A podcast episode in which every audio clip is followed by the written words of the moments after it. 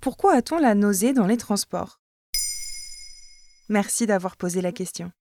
Pendant les vacances, nous sommes nombreux et nombreuses à subir ce désagrément lors d'un trajet en voiture, en bus ou encore en avion ou en bateau. Le mal des transports ou cinétose est particulièrement fréquent chez l'enfant, mais peut concerner aussi les adultes. Selon le Figaro Santé, une personne sur trois y serait sensible.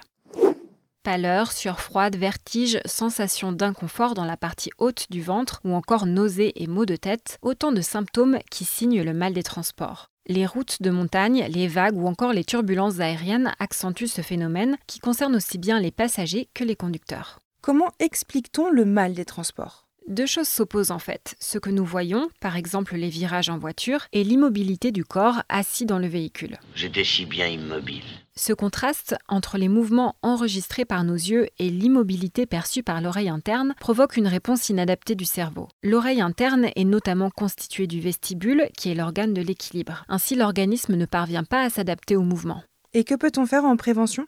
Selon le docteur Loïs Bonne, médecin ORL à Brest, interrogé par le Figaro Santé, il vaut mieux ne pas être à jeun avant de prendre les transports car l'hypoglycémie favorise la cinétose.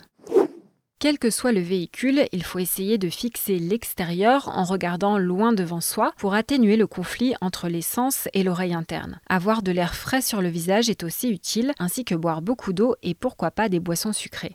En voiture, idéalement, tu optes pour le siège avant, tu regardes l'horizon et surtout tu ne lis pas. En train, si tu peux, choisis un siège dans le sens de la marche. En bateau, lorsque c'est possible, il vaut mieux rester à l'air libre et choisir une cabine au milieu du bateau car cette zone bouge beaucoup moins que les autres. Même chose en avion, ce sont les places au niveau des ailes qui donneront une meilleure sensation de stabilité.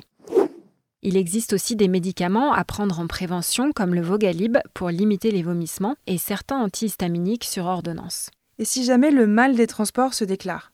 Si tu es en voiture, tu peux demander à prendre l'air et à t'allonger quelques instants. Sur le site de West France, la docteure en pharmacie et aromathérapeute Vanessa Bozek conseille les huiles essentielles de menthe poivrée, de basilic tropical et de citron zeste pour contrer les nausées notamment. Soit les trois après les avoir mélangées à une huile végétale comme l'huile de tournesol, soit l'une d'entre elles uniquement. Tu peux déposer quelques gouttes sur ton poignet et les respirer aussi souvent que nécessaire.